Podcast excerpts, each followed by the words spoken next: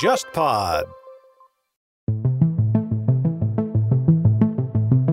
当时正好是菅义伟跟那个枝野信男进行了两个当场辩论，枝野信男就质问他嘛，他说：“你说口口声声说你既要保证国民的生生命安全，又要开届成功的奥运会，这个事情如如何兼顾？你打算怎么做到？”结果菅义伟一上来就开始回顾他自己在六四年的奥运会的时候经历，怎么给他感动。他说：“这届奥运会啊，也能给呃日本人这样的激励嘛。”他还是讲讲老一套，就要被很多在野党的这种批评嘛，一直说你答非所问嘛。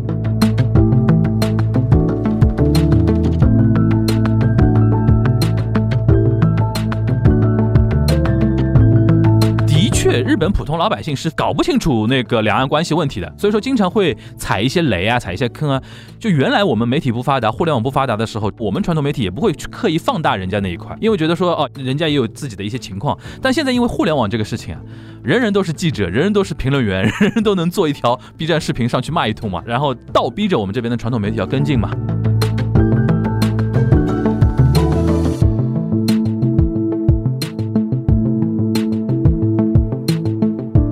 李俊熙肯定明显知道大家不想再看那些老政客这些干来干去的了，但是呢，肯定又有一些亲朴那些老头们嗯就觉得你这人太没良心了吧？你怎么能这么忘记朴大妈对你的栽培之恩？所以说这次呢，反正李俊熙在参选之前先说了，不管怎么样。对于那位曾经带我走进这个政治这条路的这位，我还是要表达我个人的感谢。还算有点良心。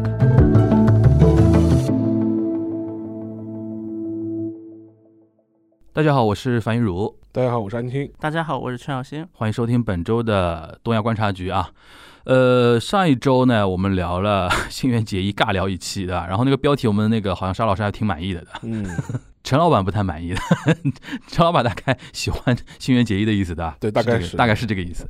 然后那天标题一定下来之后，陈老板说标题震怒，然后沙老师说标题狂喜。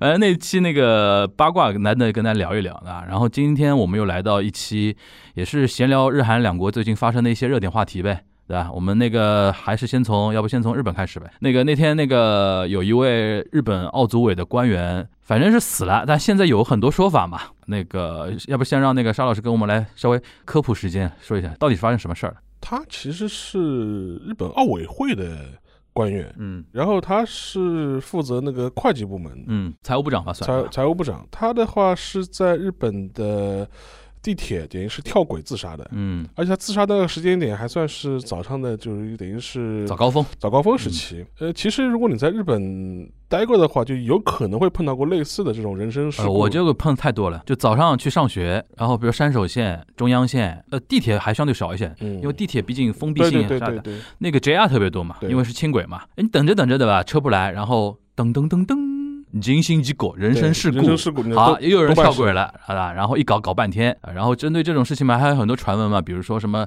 倒过来赔铁道公司钱什么的，就经常很多那种说法嘛，对吧？反正那天那个事情，国内大概有点大惊小怪了，对吧？但是可能在我看来是在日本非常多嘛，一年大概发生很多次的那种。对，然后因为就就跟前面那个樊云讲的，在日本的话，跳轨自杀这种行为相对来说 JR 线多一点，因为它站台相对来说比较开放，而且很多你看一些日本的一些推理小说啊，或者是相关电影、影视作品的话，经常它还会设计这种伪装跳轨自杀的事件，嗯实际上是被人家推下去的。对对对对对对，所以说这种情况蛮多的，地铁相对少一点，而且从一八年开始，东京地铁就开始在它的。一些相关的。一些站点加装那个屏蔽门，就跟我们那个上海地铁铁一样一样的，它就嗯加装屏蔽门，也是防止这种意外啊或者人身事故这种。所以地铁少很多。少很多。嗯这个事情出了之后，其实日本的新闻中午的时候就是确定的新闻就开始爆出来了。嗯然后最早报的也是日本的一些周刊媒体、嗯或者一些小报，是吧？把他身份也把他给揭示出来了因为。他死的那个 timing 实在太敏感。，对，然后因为这个事情正好也是在东京奥运会举办前夕嘛，而且实际上面，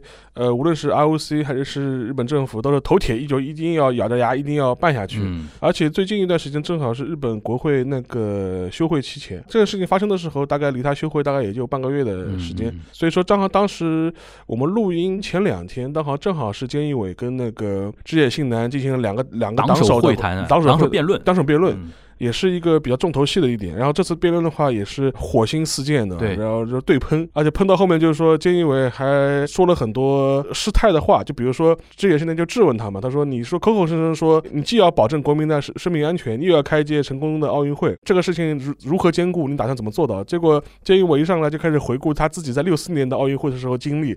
回忆说，当年六四年奥运会的时候，怎么给他感动，我的妈呀，真的水平一塌糊涂 就是让他能够就是呃获得了什么日本呃什么复兴的这种动力。啊！他说这届奥运会啊，也能给呃日本人这样的激励嘛。他还是讲讲老一套，就要被很多在野党的这种批评嘛，一直说你答非所问嘛。我问你是这个问题，你跟我什么忆苦思甜讲，但但你还。不如现场放什么那个三 D 幕的夕阳来的对 电影放一放，大家都能感受到的。他说这个事情，然后还得出现一些插曲，也有可能是被呃当时这个辩论的环境逼迫的太紧张，然后菅义伟就口误嘛，把我们中国台湾地区也并列成国家嘛，他是把澳洲、新西兰，然后中国台湾就一起来讲讲疫情的时候，讲疫情的时候他说，家嗯他说这三个地方也是高度限制人身权利，嗯意思说为了要防疫，结果姑且说他是口误，那个沙老师先讲，然后我来那个试着跟大家分析一下后面的事情啊。呃，姑且说他是口误，然后这个事情后来我们那个外交部也是第一时间做了第一时间严正指出嘛，严正指出嘛。然后今天我看到的新闻是那个加藤正信，就是他那个官方长官官。方长官，在发布会上也是做了澄清，意思说我们还是遵守那个一九七二年以来中日邦交联合公报的相关的精神，跟中国台湾地区只是维持非政府层面的这种然后把台湾定义明确定义为地域嘛，所以说这这当然这是个插曲，但是你也可以想象当时那个高压嘛，高压高压这种环境。他压力真的蛮大的。但是呢，在这种情况之下，又出了呃，之前又出了这个自杀的事情，而且他的身份又很敏感，又是奥委会的呃比较重要的官僚，嗯同时他又是在会计部，是一个很敏感的这样一个跟钱有关，跟钱有关。我记得上次我们正好聊到，就是说万一不办的话要赔多少钱这种事情，而且所以说这就很容易被人联想。对，而且这一次的话，就说是因为延期的原因，造成了很多那个那个资金的追加嘛。，对对对这笔钱谁出？这个窟窿谁来填？对，呃，之前曾经是把那个事情推给那个东京都嘛，意思说东京都来填这个窟窿。这小石白盒子也不是不情不愿讲一些很阴很阴损的、阴阳阳怪气的话、阴阳怪气的话阴阳怪气的话。他说这个事情是全日本的事情，对吧？怎么能让让老娘出钱可不行。怎么让东京就一一个人来填呢？嗯，所以这个事情其实也是悬而未决的，而且这一年来，就是说是东京都为了应付这个延期的奥运会，呃，就是意外的开支已经非常多了。就比如说我们之前也提提到过奥运村。它这样一个设施，因为它本来是要做商业开发的，嗯你延期一年之后，这些随之而来的一些滞纳金啊，或者随之而来的一些赔付啊，嗯其实情况会非常多。所以说，在这个情况之下，又是这么一个关键的位置上的人自杀，你也可以想象，就是东京奥运会的前景吧。呃，从这个角度来说，我觉得也能看出现在日本政府或者东京方面，他面对一个进退维谷的这样一种状态，就办也不是，不办也不是。嗯而且世界还有一个问题啊，就是说是之前好像我好像也提到过，就是说他之前为了那个通过东京奥运会拉动全日本的呃复兴，或者是全日本的经济上的繁荣，嗯他当时还想出了一个非常呃精妙的设计，他就是在全日本找了很多地方的这种县市，嗯就是你这个县市负责某个国家代表队，但现在问题是很多这种县市都在现在在在抱啊怨，都在防疫。不是一个是都在防疫，嗯第二个是抱怨。他说你这些运动员到现在为止也不跟我说他们来不来，什么时候来。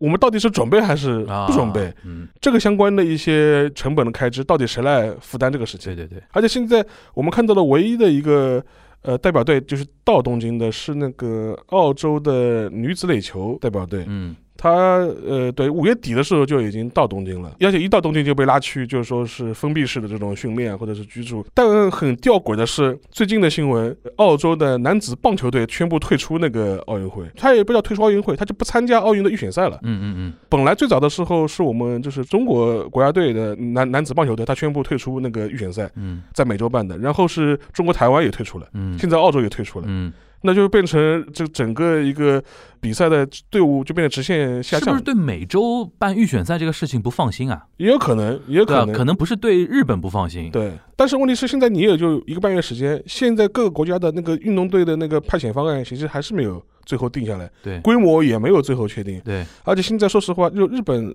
方面的对这个事情的防疫的一个政策也没有确定。一开始嘛，要求所有入就随团入境的记者都要被携带那个 GPS。就是要定位自己的行踪，对吧？你不能出去乱跑。然后另外一方面又说，呃，他的相对入境之后的运动员或者官员的隔离时间又非常短，所以说这这各种各样比较矛盾的一些政策都非常多。嗯到现在就没有很确定的说法，嗯而且还有一些问题，就是很现在奥运队还有很多项目的预选赛都还没打，对，这个就很尴尬了，就是你还剩一个半月，你预选赛打不打？就是这到底谁来参加奥奥运会？所以说，我觉得，呃，未知数和变数还是会今年太非常太，乱了啊，非常非非非常多的。所以监狱我们他现在呃之前在那个党首辩论的时候。唯一的一个策略就是把所有的事情都推到疫苗，意思说我们打只要我们只要打了疫苗，一切都会好起来的。嗯，然后就拍着胸脯说要在十一月呃完成十月到十一月是啊，到到十一月，然后就是让普通人都能打上疫苗。但这个说法是，说实话，就是如果你从去年开始看菅义伟的一系列承诺，对吧？这你 跳票的多，但基本上没有一个是兑现的，对吧？你 十一月份你还你还信吗？对吧？嗯，这我觉得这也是一个很大的一个未知数吧，一个变数。所以说，我觉得奥运的还还是属于一一个一地鸡毛的状态。对，讲到奥运，我想问一下徐小新，那个现在韩国国内奥运备战的情况有有新的消息出来？不是说为了主导不去吗？那最后有有变化吗？最近对，现在其实韩国这边没有更新的，跟上次录的时候啊，是没有太多更新，反正就是韩就国各个单项那种有没有有有动向，也没有动向，没有动向，一韩国篮球这次有有进那个奥运啊进了决赛圈的进了进了啊啊啊！进了，反正也是互相看脸色的一个状态。包括韩国的一些政客故意去放话说我们要考虑 boycott，看有一些稍微激进一点的韩国政客直接就说了。日本方面的举措已不仅是超越了我们的底线，而且严重违背了 IOC 的精神，它这是明显的双标。哪些举措？它是指就是因为当时是在日本，就是这个这个问题的一个根源是在就是那个东京奥运会官网的地图上面出现了独岛嘛，啊还是那个事情对吧？对，啊独岛就大克西嘛，日本叫嗯大 K 西嘛。对对对因为之前韩国是吃过亏的，因为在奥运会赛场上喊独岛，包括韩国的一些运动员，因为比如说举个什么独岛是我们的，然后也是不光跟日本处罚的，韩国运动员这种方面的那个案例还挺多的。当 然被处罚了。对对对，所以到最后就是大韩体育会就出过文件的，说严禁运动员就不要做那种政治宣传的东西。对，就是虽然我知道大家都觉得很冤，但是就嗯不要提了。就包括就是在平昌冬奥会这种活动上，就是他有一个就是那个半岛旗，当时就是朝韩共同入场那个半岛旗，半岛旗上是没有独岛的，只有卫领导，就是独岛旁为什边那个半岛，旗上是没有？就避免争议的意思对啊。就是不会标出来。当然，对外的理由是太小了，这个岛太小了，地图上标不出来就是。比例尺上显示不出来 显示不出来，对，独岛到底多大？独岛总面积十八万七千平方米，那很大啊不是，但是这个是包括周边海域在内哦的。哦哦哦，它是分两个岛，一个东岛，一个西岛，对对对然后对对东岛和西岛周边有一些暗礁之类的。对对对那么这个加起来十八万平方米。独岛的话，之前是因为目前事实的一个情况是，韩方有海警，对，在海警在那个独岛嘛，那么有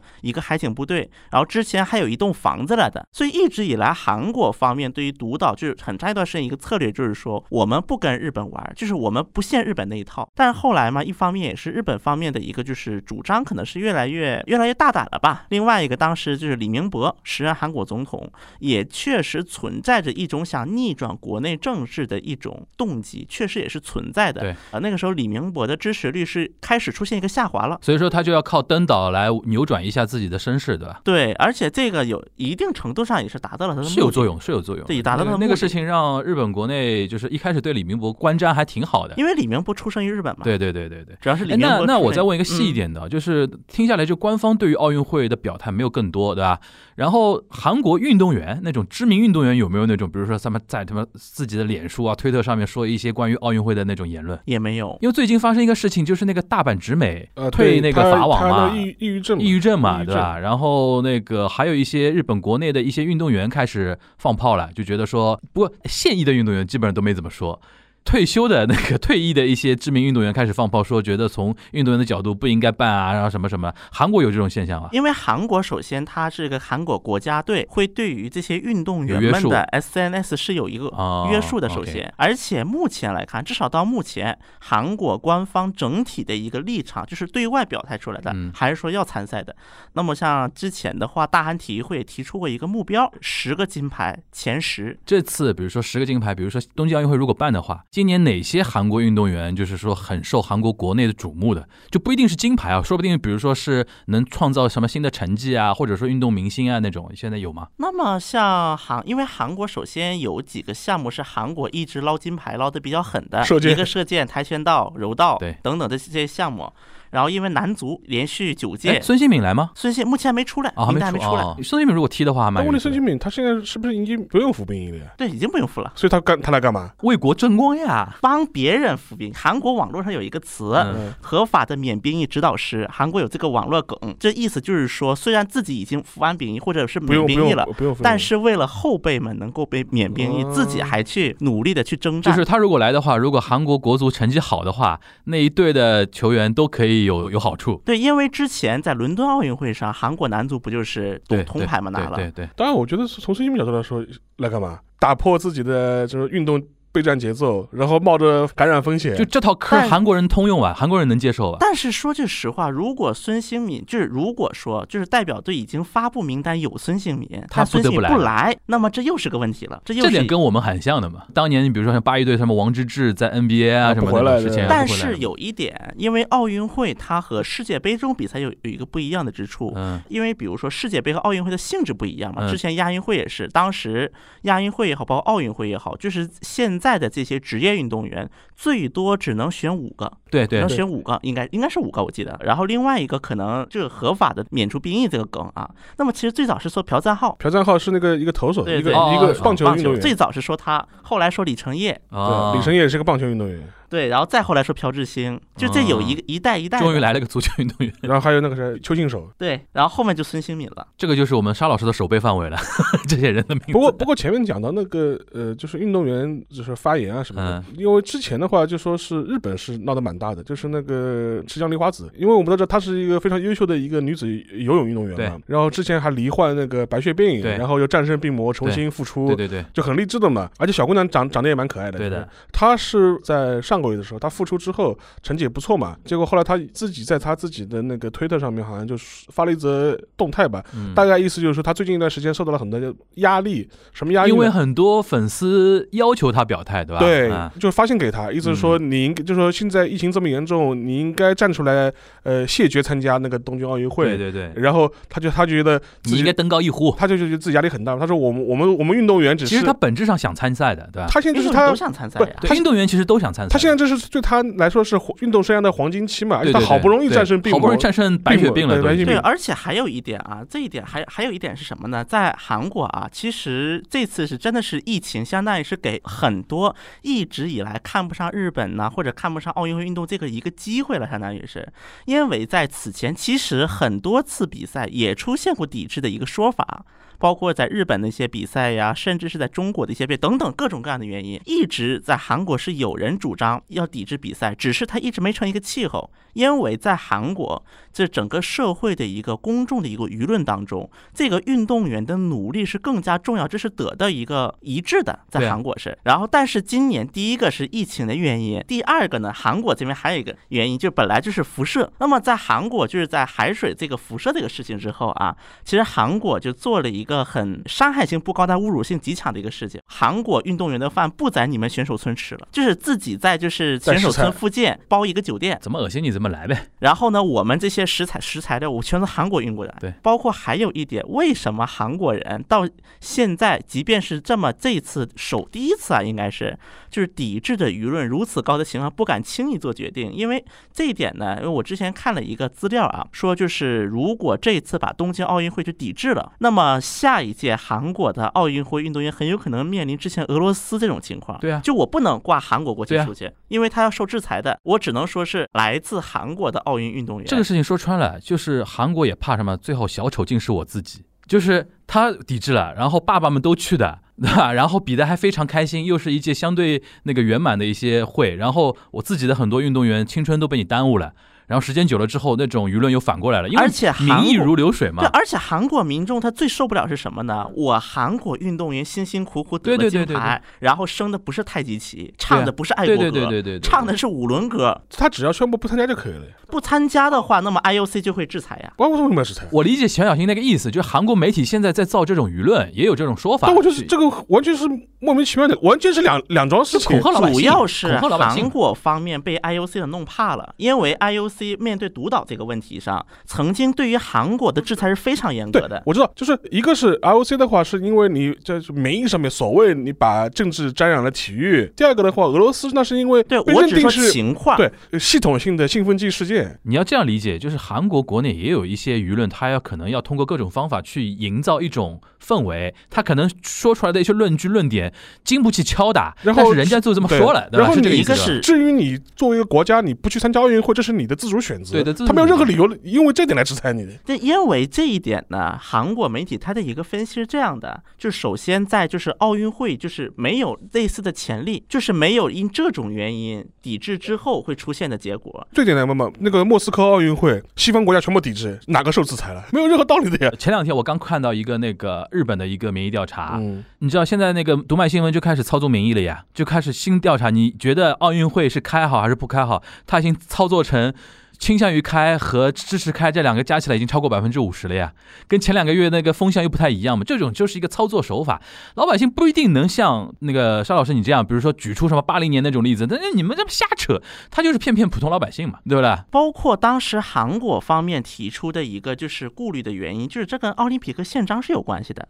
就是当时有奥林匹克宪章当中是有一个规定说，除了有不可抗力的理由以外，原则上 IOC 的成员国是不能抵制奥运会的。现在是有这么一个宪章存在的。但是问题就是说，沙老师那个意思就是说，呃，历史上来看也不会因为这种原因，然后让你比如说升升不了那个旗，下一次你来参加的时候升不了那种没有没有这种旗，对吧完全没？有这种。但是这个可能就那那种评论员和那种舆论要造势的时候恐吓老百姓嘛，我觉得就是恐吓老百姓。哈 KOC 倒是有官员是出来说过，啊说因为过于政治的原因，嗯我们宣布 boycott 可能会受到制裁。这是 KOC 方面说明他本身。不想 boycott 呀，对吧？他但就 KOC 的立场肯定不想 boycott，对他肯定不想嘛，但是他只能拿出更大的一一面旗子，用 IOC 来压你们呀。对，因为韩国国内的议员，你总归不能说 IOC 那帮都傻逼，确实确实确实蛮傻的。对啊，是。啊，这个话题我们过去。哎那那个沙沙老师，你刚才那个池江那个有说完吗？就是那个后来他得到很多那个压力嘛，对，然后最后他在推特上面他等于于是推特上就是把这事情水，对，都把这事情就是吐口水说出来，意思就是说我们运动员只是呃辛苦的训练和比赛，当然并没有考虑太多的别的事情。对，大概意思就是为什么要让我们来承担这种这压力和责任嘛？当然，但 IOC 也的确非常不厚道嘛，也是前半个月前嘛，但 IOC 就是开了一次那个通气会嘛，嗯，也是引发了很多的争议。大致意思就是说，要求参加奥运会的所有运动员要签一个生死状。对，就意思说你得了新冠，IOC 不负责任的，后果自负，对吧？嗯 然后这事情引发了很多争议，就当即好像就有美国的奥委会的相关的一些人就跳出来了嘛，意思说就是你本身开这个就有风险，你还让运动员签这个东西，IOC 完全不负责，好像有点说不过去。对。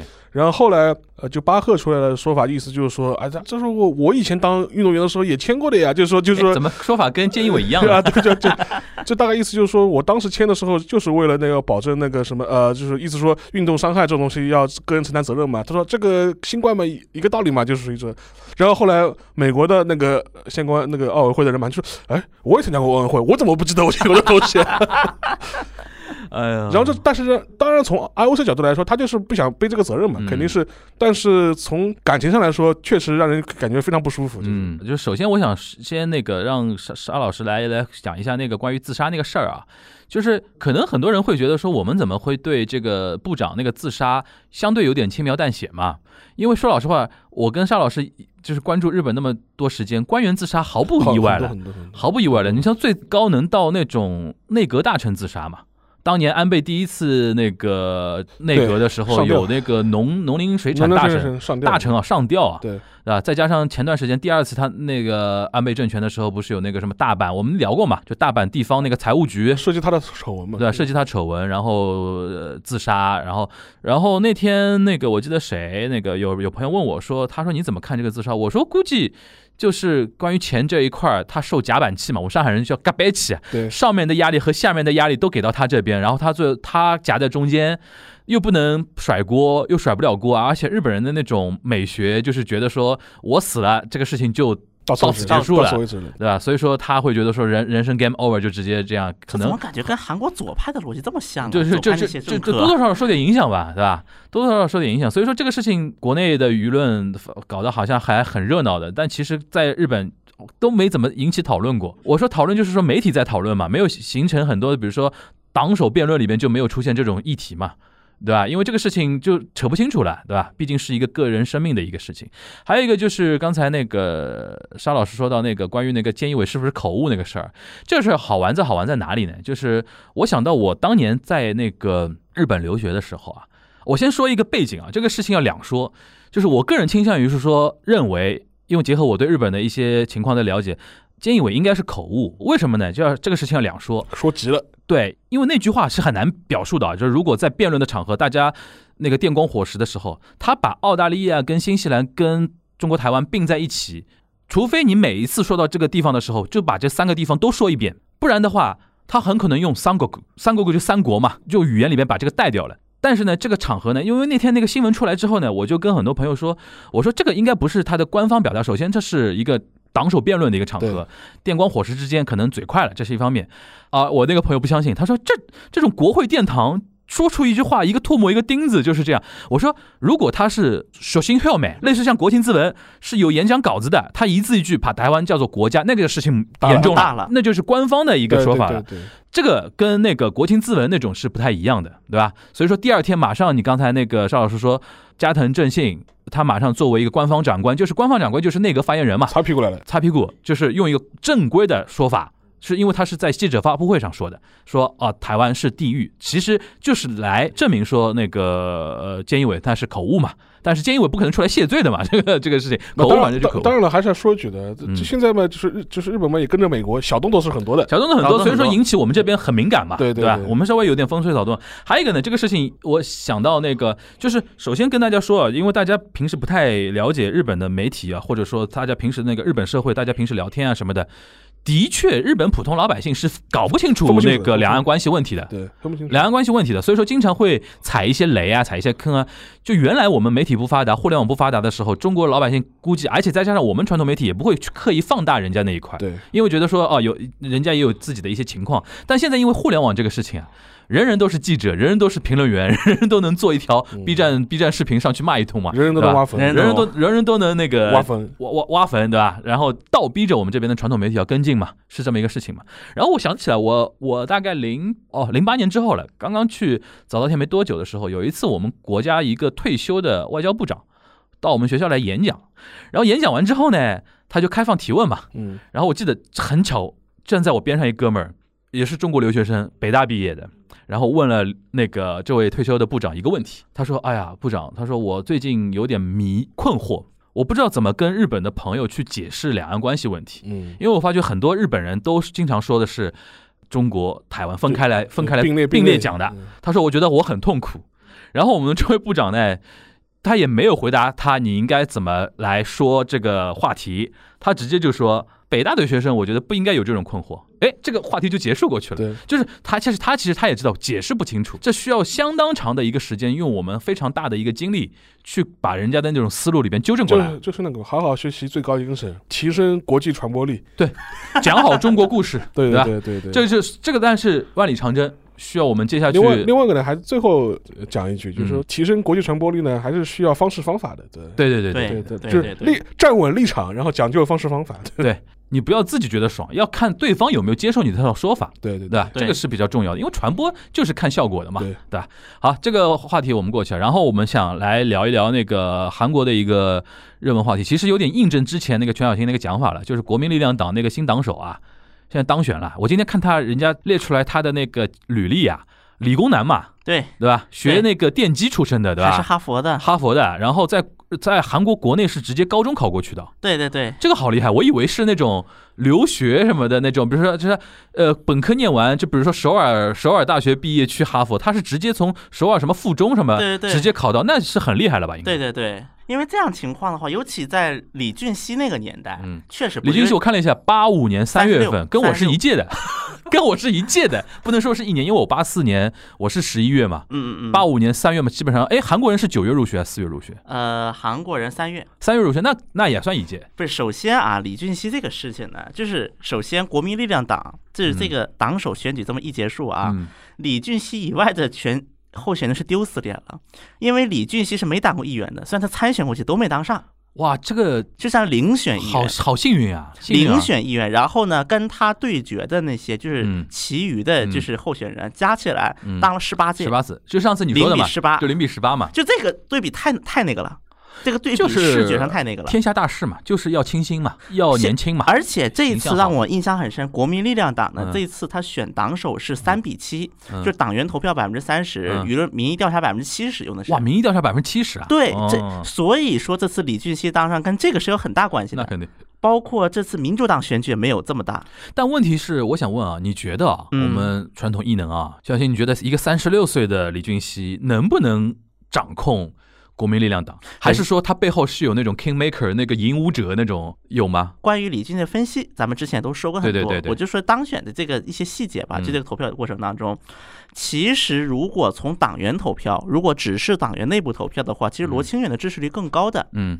但是李俊熙他是占了几个便宜。第一个，李俊熙不仅是能够跟竞争对手就民主党相比，他的一个画面不画面感不一样，嗯包括跟国民力量党内部相比的画面感也不一样。嗯，下面都老头儿的，对，老头老太太，嗯包括现在民主党的就是那个党代表叫宋永吉，嗯宋永吉是五八六，就是五八六那刚才我们不是说到，就是那个李俊熙是八十年代出生的嘛？八五年嘛，对对，出生的嘛。宋永基八几年大学毕业的，啊，就整整高出一代人嘛，对呀、对，人家的大学毕业是八几年的，嗯。就是当时是属于韩国搞就是那个学运，那韩国搞学运那一代对。的一个相当于是老大哥级别的一个人。嗯，那么这两个人现在摆在一起，这个画面就有点像当年是不是他的五八六就是指，比如说当年卢武铉他们带头在搞的时候，那帮人是学生，对。对吧？是这个意思。那么这一点呢，那么这个有点像类比像什么呢？就是像那个当时日本就是搞那个美女刺客，有一点这种画面感在里面啊啊了。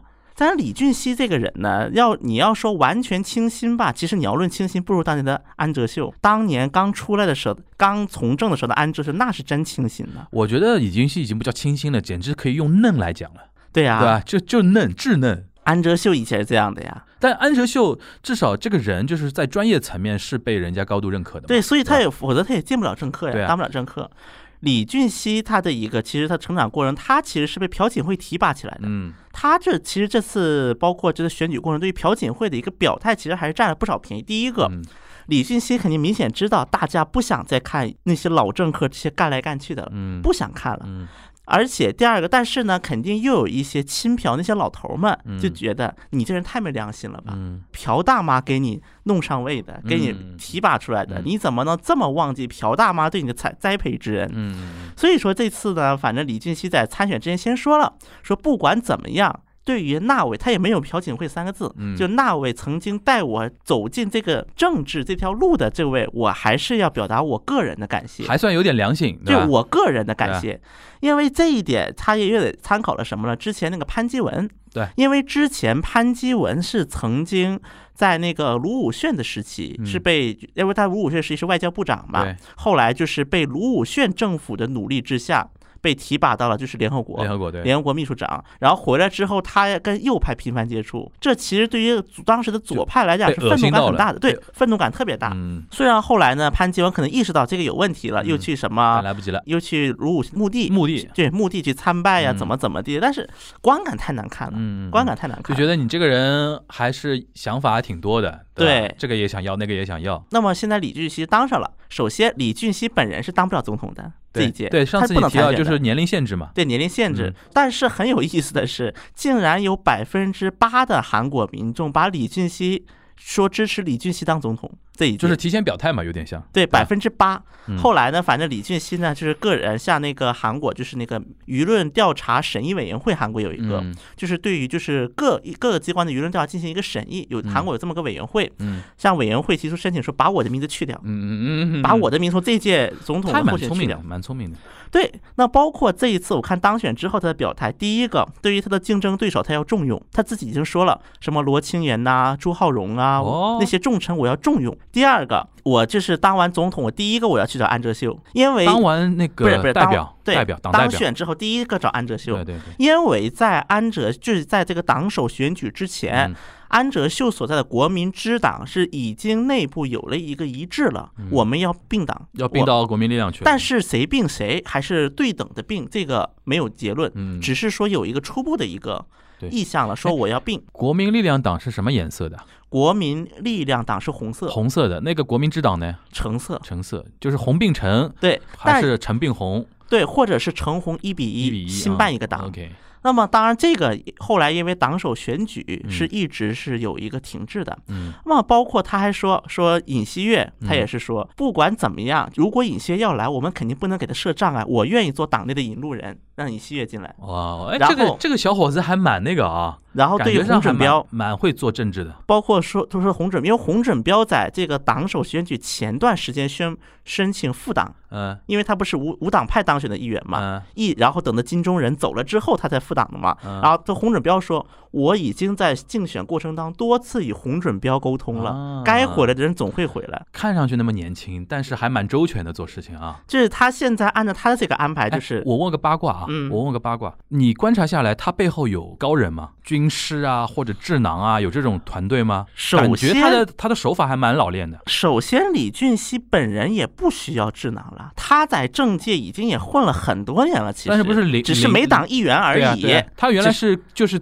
做党团里边的那种干部嘛，对吧？他因为他是好几次参选议员嘛，那么最早是对决安哲秀，嗯，后面是反正对决文在寅，就各种对。嗯他其实是与很多人是已经是对决过的只是一直没当上赶赶巧不赶巧。OK，而我我个人对于这个李俊熙熙的一个观察啊，李俊熙虽然当上党首了。嗯，但李俊熙在党内是没有一个明显的亲信的，对啊，我就在想，这是很危险的一个问题。没有没有自己的团队核心幕僚，这种蛮麻烦的。这核心幕僚倒不是大事，在韩国的政不，我指的是有有，比如说有自己的派别派别嘛。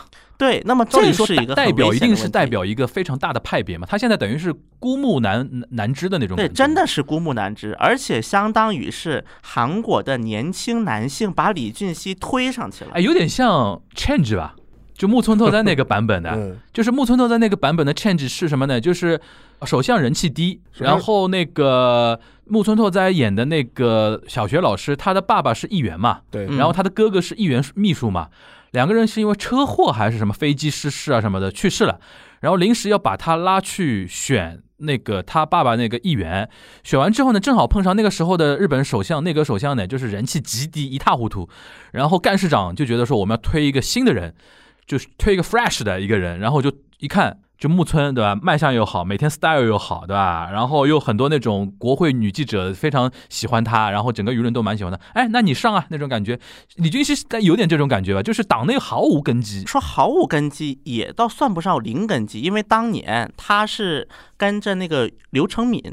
有有刘成敏的，最早也是是一个经济专家，最早是亲朴的，后来跟朴槿惠决裂了。嗯，然后朴槿惠当时当总统的时候，还在那个国务会上公开说，我们不能容忍这种背叛的政治。但是这种人可能，比如说你是后期会那投奔到李俊李俊熙李俊熙的身边吗？是这样的，因为当时他是跟刘成敏一起出来的，就但刘成敏带着李俊熙，就刘成敏挖掘了李俊熙。我懂呀，就是说现在因为徒弟上位了嘛，对师傅会不会倒过来，就是说去奔奔徒弟？肯定会，肯定会但是。刘刘成敏在一些就是右派支持者当中，他的形象并不是很好，因为他当带头背叛嘛，嗯那我觉得多难看呐。那我觉得李俊熙蛮难弄的这个事情。对，其实李只是，但是李俊熙有几个有利的点，就第一个，首尔市长选举，嗯对真的是给李俊加分了。对，因为当时李俊熙是吴世勋就是阵竞选阵营的宣传宣传的头儿。那么当时李俊熙愣是让吴世勋获得了二十岁和三十岁这新媒体层的一个支持，嗯嗯哎而且把他抬到了首尔市长。那我问一下，年轻人支持李俊熙的点是什么？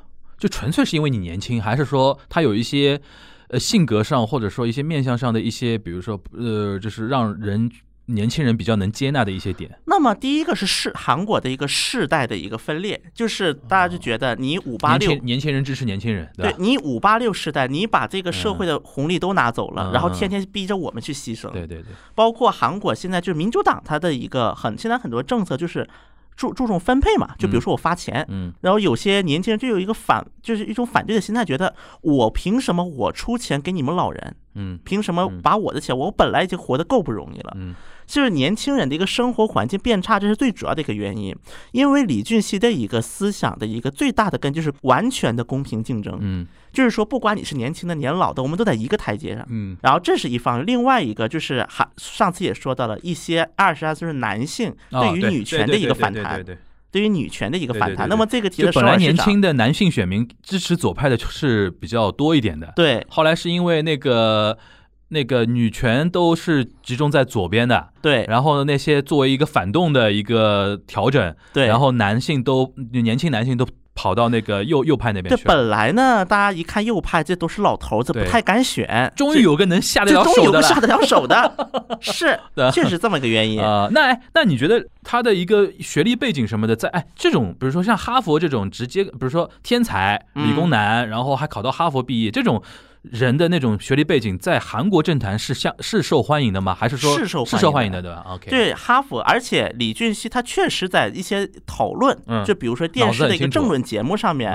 比如说跟一些关于女权呐、嗯一些议题进行讨论的时候，嗯确实有很多人觉得李俊熙讨论这个口才是真好。啊，因为一些右派觉得我们输给左派，因为我们口才不如左派，啊，我们这张嘴。右派终于来了个能言善辩的啦，对吧？对，而且年轻啊，观感好看，，OK，所以这李俊熙这个情况，当然李俊熙这个情况，然后例外肯定是例外对，遴选重臣，对对对。遴选重臣，这个在韩国历史上第一大国在野党第一次出现。韩国总统是四十岁才能选的，对四十周那岁，个国民力量党的党代表要当几年？基本上我们可以认为他的第一个任期是得看到他的下一次选举，基本呃上这个、就明年，就明年。对，基本上两年吧。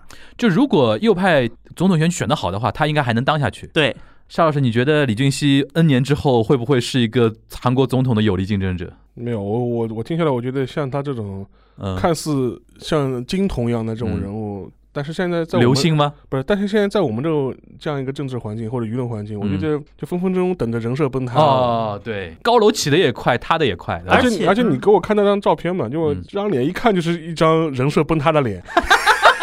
我们开始看面相了，已经不是你你你们你们自己去看一下，留一点，们这个有一点，这个话我没说出来而已。对啊，因为他李俊熙是国民力量党最著名的少壮派，几个少壮派之一。嗯嗯嗯嗯那么少壮派他有一个不好的地方呢，就是该说的话我说，不该说的话他也说。就嘴有点管不住的意思吗？对，因为他要表达自己，啊，因为这个是我听韩国的一些政客说的话啊听韩国就是政治圈内的人，他跟我嗯说嗯，他说就是有些时候这些少壮派呢，就是比如说他就是非常猛烈的想去攻击一个对象，那么可能就是在表面上来看，对啊，就是这个政党是反先要对找到自己的对立面，然后抓眼球嘛。对，那么这个是在韩国的很多青年议员都出现这个问题，因为韩国整体来讲的一个政治圈还是保持比较克制的一个状态，啊，就不会对这个去发表不会去表态。过度的评论但是不很多的青年议员会以个人名义去表达一些不该发表的一些言论，OK，出现了这种现象比。较激进嘛，对吧？对，而且这些青年议员还想去带动整个党内去发这个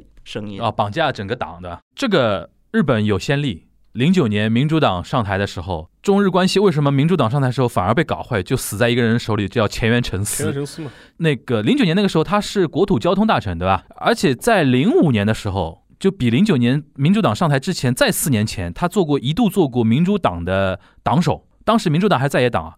那个时候他才四十多，对吧？就马上犯一个什么错误，你知道吧？就是他有一天在那个国会拿出一份呃材料攻击小泉纯一郎政权，后来证明这份材料是伪造的，然后被逼着马上就下台了。对，就他判断很多东西有的时候会冒进，李俊熙可能以后就会面临这个问题，就是太想表现自己，或者说太想就是说在党内站住脚，有的时候可能会带着整个党做一些冒进的一些表态。当然呢，李俊熙我觉得还算稍微可贵一点，就在这一代就三十多岁、嗯这一批议员里面，嗯，还算是稍微有一点点脑子的。那他现在那么有一些人比他更严重。他们现在有没有一些黑历史被挖出来？目前还没有吗？问黑历史，其实韩国任何一个议员，就是嗯真的要挖黑历史都有的，基本上都有。比如说他跟朴槿惠，嗯他跟朴槿惠的这些事嗯怎么就是来说，包括当年反文的时候，他也发过一些啊，就是虚假信息也发过。对对，当然，这些可能在目前在韩国还没开始发酵，酵嘞。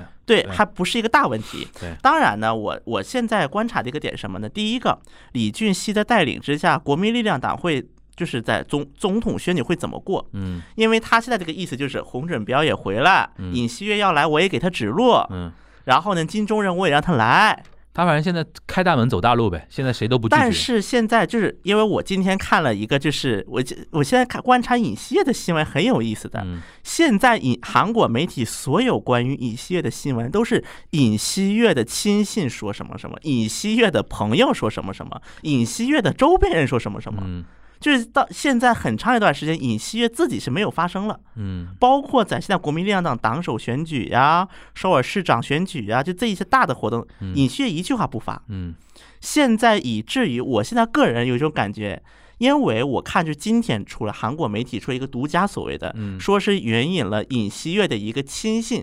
说嗯什么呢？说尹锡悦真的要进入，因为之前韩国国内传出过一个传闻，说尹锡悦会在就是李俊熙当上党首之后立刻申请加入国民力量党。嗯但是现在呢，相当于他的亲信又否认这个话了，嗯说尹锡悦没说过这个话，尹锡悦还会观察相当长的一段时间反。正尹锡悦这个人啊，我听你几次聊到这个人的一些点啊，我觉得这个人不是很光明磊落的一个人。因为他之前一直检察院出身，我知道，我知道一直都是，检察院。作为一国总统，人家就是如果你想选总统的话，人家对你的评价标准是不一样的嘛。对总统一定要我觉得光明磊落一点。他有的时候一些风格、做事情风格就给我感觉黏黏糊糊的是那种感觉。这一点呢，我从什么就是比如说像韩国盖勒普啊，嗯包括那个 Real Meter 啊这些嗯民调嗯数据来看，目前呢就是在有些民调数据，尹锡悦确实领先。对，而且是这样的，李在明领先的民调里面，嗯李在明跟尹锡悦的差距不是很大，嗯但是尹锡悦领先的民调里面，尹锡悦跟李在明的差距还是有一点的，嗯，还就超出了误差范围内。这有机构效应的，对吧？对嗯，包括他的一个调查方法也有差异嗯。我是观察什么呢？虽然尹锡悦的数据一直都是还可以，嗯但是我会观察什么？就是因为他那个我会收到，因为我是做媒体嘛，会收到就是那个各个民调机构发的报告。那么报告里，它不仅会写数字，还会写为什么支持，为什么反对。啊，那么会有这些条。那么我发现，对于尹锡悦反对的就是这个理由了啊。不喜欢尹锡悦的理由是什么呢？对，那么刚开始很多是要么是可娘是他不想看到他，就要不是这种，要么就是说，要么就是说检查改革的那个什么倒退者，嗯嗯嗯，就是就比较抽象的一些东西，就是的形象来得。那么最近有一些人就是说太磨磨蹭蹭，对，然后不知道他想干什么，对这样的理由开始出现在了反对的理由的前十当中。我不太看好尹锡悦会选上，就是即便他参选，我觉得他不会选上，因为我觉得到那种层级啊，总统选举啊，你要有感召力，你要给国民最大的感召力。因为现在总统选的不到一年了，明年三月份选举，所以说，我觉得现在我我不知道他团队有没有跟他指出这一点啊。而且，我觉得一个人的性格到他这种年龄改是改不掉的啦，对。对吧？我觉得，所以说我不太看好。但是我觉得尹锡悦真的就像斯嘎桑，因为制度不一样，斯嘎桑是不用靠国民来投票的，那倒是党内投票就好了嘛但。是我觉得有点像。哎，他两个人是蛮像的，就妮子个的，上 上海人叫妮子个的，你知道吗？哎呀，那么现在李俊熙的一个战略是很明显，嗯不管你是尹锡悦也好，洪准标也罢，好的坏的，然后牵牵看。对，因为对李呃李俊熙来说，他只要做好他的工作，对这一届选选得上选不上都不是他的锅，对对吧？你自己候选人嘛，对吧？对我又反正又不能选，对吧？我帮你们做好那个后面的 support 就好了，对最后骂骂也不会骂到我，反正 N 多年之后他自己再去试试看就好了，对。对吧？那么比如说，如果这一届，如果嗯这一届他李李俊熙成功带领国民力量党夺回政权，嗯那么只要说这个中再下一个五年嗯不会出太大的意外，嗯，再下一届那个总统选举肯定会有他的。很有可能会成为黑对，我觉得他现在首要目标，一方面就是 support 好那些潜在的候选人，对第二方面就培植自己的核心力量嘛。对他现在一个最大的目标，应该就重振国民力量党的雄风，行。应该算是这么样的一个阶段。行行行，你讲到那个像斯嘎桑，我又想到刚才那个沙老师说到了，就是菅义伟这种成长经历跟枝野幸男啊，那不能比的。枝野幸男人权律师出身，这人家是一路嗯辩论上来的辩论上来吧的。但但职业性男的问题是什么呢？就是太弱，但还不是弱，就是很多人嗯批评他们，就是他缺乏国政常识，而且理想主义嘛，停留在那个理想层面就。是他很多一些就是在一些政策面上面还显得有一些稚嫩的稚嫩，有些嗯有些太幼稚，就是属于这种嗯，对对实物操作能力有限。对。行，那我们来那个这两个大头我们聊完，聊完一些小的，就是稍微轻松轻松一点的。这这次那个关于那个版纳的大象那个事儿啊，版纳那个大象，邵老师知道现在成为那个我们讲中国故事，中国故事现在要靠动物给我们讲了，你知道？BBC 啊，CNN 啊，然后韩国我看到也有一些短有有短短评，对吧？然后日本是连篇累牍在报啊，日本人就是对这种新闻，因为因为日本整体社会还是相对太平一点的社会嘛，就有一些什么社会案件什么的，就比如说跳个楼啊，有个什么凶杀案，就全国新闻有有的好帮帮你放了。你倒过来换个角度看，就是它真的没有什么。太重大的一个社会议题性的一个，就是怎么怎么说呢？一个新闻一直出来，所以说对于这种花边新闻啊，或者那种轻松的新闻，日本人还蛮有那种热情的嘛。这两天我看那个什么 TBS 啊、福吉 t e l e b 啊，早上那种 b a n g m i 就是那种情报节目，或者说那种资讯节目，都一条都是三三四分钟，甚至四五分钟，甚至有的到九分钟了，来讲那个这个事情。这个事情，那个邵老师，你你有关注到吧？这个这个方面的这个情情况，就大象本身我们不谈，就是日本人为什么你觉得会那么关注我们的大象的事情？那其实就就跟熊熊猫一样嘛。哎，讲到熊猫，我先说一个熊猫的花边啊。这这次大家知道上野 N 次动物园对吧？全名是叫 N 次吧？上野 N 次动物园的熊猫就珍珍跟丽丽，丽丽是熊的嘛，然后珍珍是母的，然后他们现在有一个小孩子叫香香。香香，香香大概四年前吧，四年前出生的嘛，对吧？然后今年那个前两天我们那个小吃百合子阿姨啊，就是开发布会的时候，又笑嘻嘻，我一看到她笑嘻嘻就知道肯定是好事情，就是她还说，哎呀。她本来那个疫情的事情啊，不开心的事情，奥运会的事都说完了，然后记者都要撤了。她说啊啊，都もう一つなんですけれども，然后我就说要来了，要来了。然后他就说啊，还有一条消息刚刚从上野那边过来，我一听，哎呦，上野那肯定就是熊猫的事情熊猫了。他就说现在呢，那个大概三月份。呃，现在三月份确认了那个呃，珍珍跟丽丽有那个交尾的那个交配的行为，嗯然后现在呢好像是有那个那个怀孕的迹象，象， 但是呢，熊猫有一个比较特殊的一个点，它会有所谓叫 “gen 性，就伪怀孕的一个呃程度。人也会有，对呃，真的真的会有，真的呀。不，但是因为熊猫比较频繁，所以说呢他，语带保留，他就说希望是真的怀孕。然后我一查，三月份，因为我查了一下，熊猫的那个怀孕期基本上是五个月。哎，我一查，我们 Ska 江今年可能真的是来运转哦。你想，他三月份 熊猫养孩子跟他有关系不，是，因为我那天在群里边有有人在群里边艾特我嘛，说那个你这熊猫这个事你怎么看？我说熊猫这个事本身没有什么太重大的意义，但是熊猫我在日本待那么多年，我有种感觉，熊猫尤其小熊猫出生啊，会给日本普通老百姓，尤其东京的普通老百姓带来一种某种。幸福感跟景气感，对对对对，是的他会觉得说啊，那哪个哪个いいニュースが入ってきた。对你知道最近这两天，因为大象的事情跟熊猫那个事情，日本现在互联网上有一种舆论，就是说， 哎呀，关于人的话题没有一个好好新闻，关于动物的都是好事情，然后大家就觉得说好 h a n d m a s 就是那种感觉。就是我那天算啊，三月份如果真的是怀上孕了，生出来的就是八月中下旬，八月中下旬正好如果是奥运会如期举办的话，嗯，然后奥运会里边日本的选手表现还不错，对吧？拿了比较多的金牌。八月中下旬，我们 Sky 家面临一个什么情况？就是日本奥运奥运的成绩不错，然后又生了一个小熊猫出来。在这种情况下，提前宣布解散议会，会不会？你觉得会不会？呃，应该没没没没什么没那么关系顺利没有第一个没那么顺利，第二个也没什么关系，我觉得。但是就是日本人真的会有这种景气感跟那种莫名其妙的那种幸福感，会影响他们的一些心情而且我。印象中，本来香香是应该要还到中国来的。对，因为就是呀，就是跟你说我们对日本那个关系，就是中日关系，真的我们是给了最大程度的一个配合。嗯，好像因为道理照理说，好像到两岁三岁成年之后是要还到成都那个研究中心嘛。对但是我们是有特殊，跟日本是有特殊，因为日本人的确很很喜欢熊猫。对，就像除了那个上野之外，你像那个和歌山，那个和歌山很有名的，就是那个 Adventure 嘛，对吧？就是猫猫就动物乐园那个地方，好几头啊，什么彩冰啊，什么什么冰啊，一堆一堆名字里边大带冰的那个。何格山？呢，主要是因为我们二届干事长跟中国关系比，较好，二届干事长的选区在和和歌歌山山，，然后二届二届干事长跟中国关系比较友好所以，说有的时候人家说我们什么熊猫政治利用，这只有就是政治利用，这就是何歌山就靠这个东西每年赚很多钱的，吧对对对？是的，而且那边的熊猫也是不还还过来的。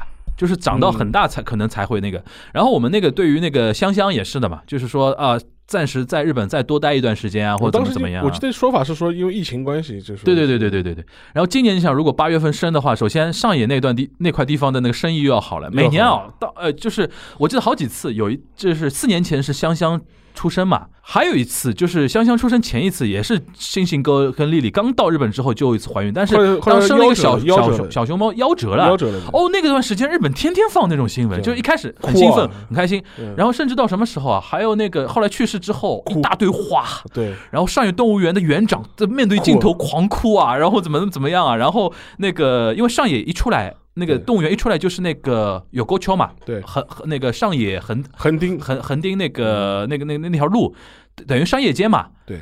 本来每年只要是跟熊猫有关的事，商业街就是赚大钱的时候，对他们会推出那种什么那个 Giant Panda campaign，对对吧？bargain campaign 各种打折，然后大家生意很好，然后出什么咖喱卖咖喱的出什么熊猫咖喱呀、对包子的出熊猫包包子啊，，然后因为日本真的没什么平时平时没什么大新闻，所有的媒体都去拍。对，然后给你给你看，那就是那种家庭主妇啊，比如说在家里看那种资讯节目的时候，他会觉得，嗯，就是气氛真的不错，心情很好，对对吧？我就是在我们死嘎江会不会借用这种 这种名气，对吧？哎嗯呃，解散一下 那种感觉，这是一个小花边新闻。再说到那个嗯呃大象啊，大象嘛，其实这次主要是一个就是跟环保有关的一个议题。嗯，然后中国这边的确是，比如说，呃，二十四二十四小时的一个跟踪跟踪，然后我们又动用什么无人机技术啊，什么什么，这些点都是被日本的一些那个新闻节目拿来放大来做对呃做新闻处理的，还整整体来说还蛮正面的嘛。对，韩国有吗？呃，首先说到熊猫啊，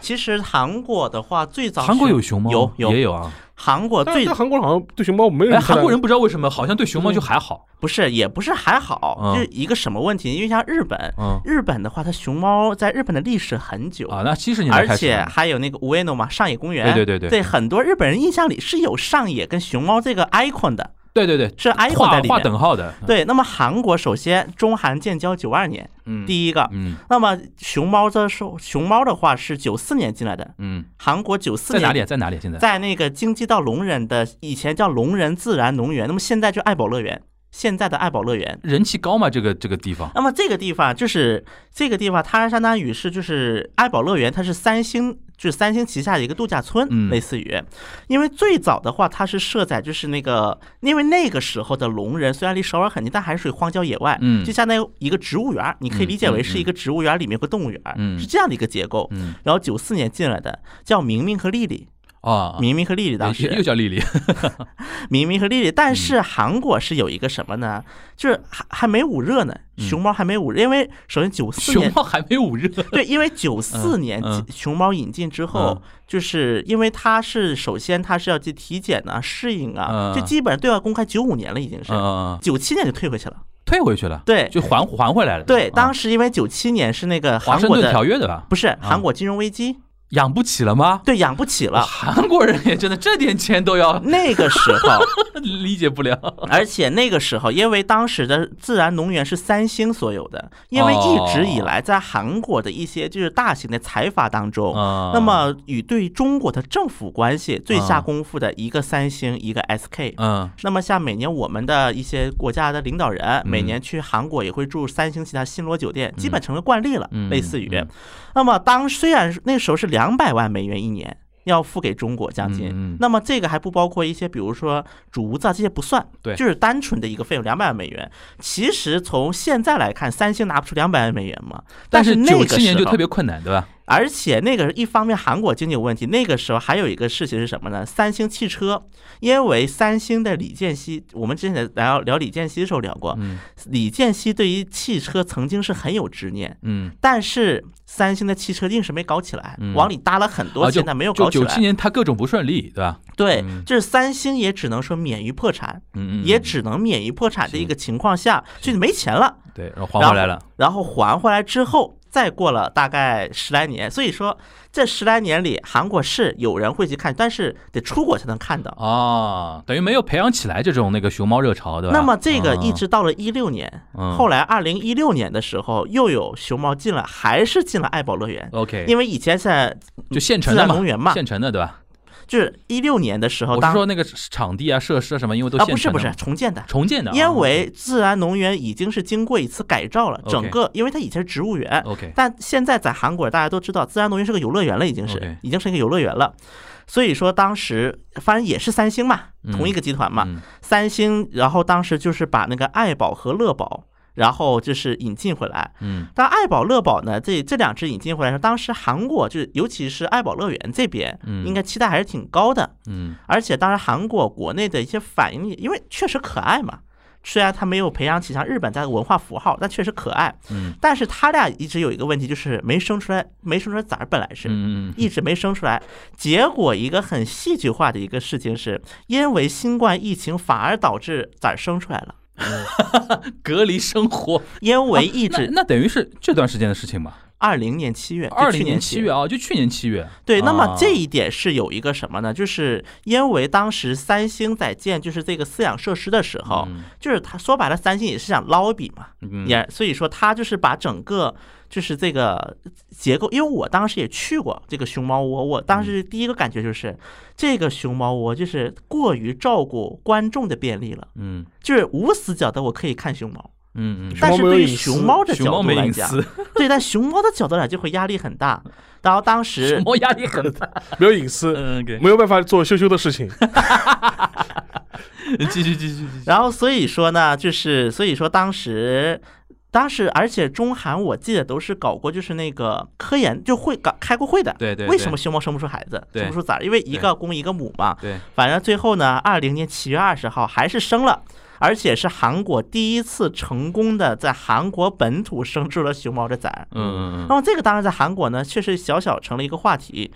不过呢，这个反正韩国跟中国的一个协定呢，是在四岁要还回中国。对，就是福宝要四其实香香也，差不多，也差不多要要要还了。对，四岁还回中国。OK，在韩在韩国国内，大家知道熊猫可爱，嗯，嗯就是熊猫可爱，嗯，差不多也就是在这么一个阶段。嗯。嗯那么刚才提到这个大象这个事情，嗯因为我感觉说句实话，在韩国这种动物类的议题不太能够成为一个特别是影响社会的热点话题。为什么呢？后来我们就开玩笑说嘛，人的事儿都这么多呢，人的热闹都这么多，管不过来了的，对我哪有功夫去看动物是怎么样怎么样？太糟心了，人的事儿就是太糟心了，没空管动物。而且韩国还有一点玩什么呢？因为大家都知道韩国的游行也是就是文化比较发达嘛。嗯那么在韩国呢，就是很多动物保护人士，他们那个游行也是走一个比较极端化的路线的。哦，就是他们对动物保护协会的观感也不太好的。对，那么像之前有一些比较极端的动物保护人士啊，当时就跑到五花肉饭店举牌子，韩国的所有的团体都做事情都很极不是端的，动保协会跑到五花肉举牌子干嘛就？就是烤肉店谁让你们吃猪肉啊？哦，就你有考虑过猪的痛感？感受吗？对吧？那种感觉。好吧？就你像韩国哎，传教啊、NGO 啊这种保护组织啊，都好极端啊，做到后面不。是你这你说你，比方说你是内卷嘛？对对，就是你说你，比方说你去抗议什么什么吃狗肉啊，吃猫肉啊，都不够了。这宠物类的我理解的都不够，，这种都不够了，五花肉都要抗议了。你说，哎呀嗯，包括炸鸡、啊五，花肉，到炸鸡店去举个牌子。那我作为韩国普通老百姓，我是有反感的。嗯，嗯，所以说，可能包括也刚才就是开个玩笑说的嘛，就是韩国人已经打得够邪乎了。就没人管动物了。行，反正我觉得熊猫挺有意思。日韩的那种 fever 的那种差距，可能就是因为我们七十年代就在日本老百姓心目中种下了那个 那个熊猫热的那个种子了。对对吧而且你看很多它的熊猫的符号在日本，其实它虽然是个外来的东西嘛，嗯但它其实已经成为日本人日常生活中的一个符号了。对，就是很多，比如说一些吉祥物啊，或者是一些呃公共设施的一些漫画漫画的形象，它都会用熊猫很喜欢，用，很喜欢用熊猫的这种形。象嘛。讲起来它是一个外来东西嘛，但它对对治治愈教主呀，对对对对，治愈教对你去看那个和歌山，就是我们刚才说的那个乐园，对。它有官方的那个视频账号嘛，在 YouTube 上面，直播，最高点击都千万级别的，你都难以相信啊！啊，对的，对的，对。的，日本能有千万级别的 YouTube 视频是不容易的，对吧？对吧？然后就说这这帮这帮上班族对吧？就肯定就下了班没事就看看，没事就看看。熊熊猫痴汉，包括那个什么 包括就是那个之前那个央视就总台嘛，啊。总台就是跟那个四就是四川那个保护基地是有做了一个合作的。熊猫频道嘛，对熊猫频道。嗯，那么熊猫频道的话，像它就是也有各个版本的一个翻译嗯，就类似于借助 YouTube 平台呀。那么韩文的话，已经虽然已经算是在几个频道里面点击量最最低的一个了，但在韩国国内都算高的，但即便如此，在央视的这些海外宣传的这些素材哦，还是效果，最好的。已经是效果不仅是最好，压倒性的好，而且是啊我们还是熊猫好用，对吧？熊猫一出手，要啥来啥的，对。行，那我们今天这一期那个点比较多啊，一个但是还集中在日韩最近的一些热点话题和我们一些热点话题的海外的传播效果。哎，我觉得我们以后聊传播也蛮蛮有意思的。对对，就我们国内觉得说，哎呦这个事情多重要，但是国国外觉得哎还好。我们觉得什么没什么重要的，国外已经是炸锅了，对吧？都有可能。以后多聊聊这方面的话题，好吧？增强国际传播力，对，那个还是学习大大的讲话精神嘛，嗯把中国故事讲后、讲好、讲透，对，可敬、可爱、可信。我现在记住了，那个好，那我们下一周的东亚观察局跟大家再见面了，大家拜拜。拜。拜拜。君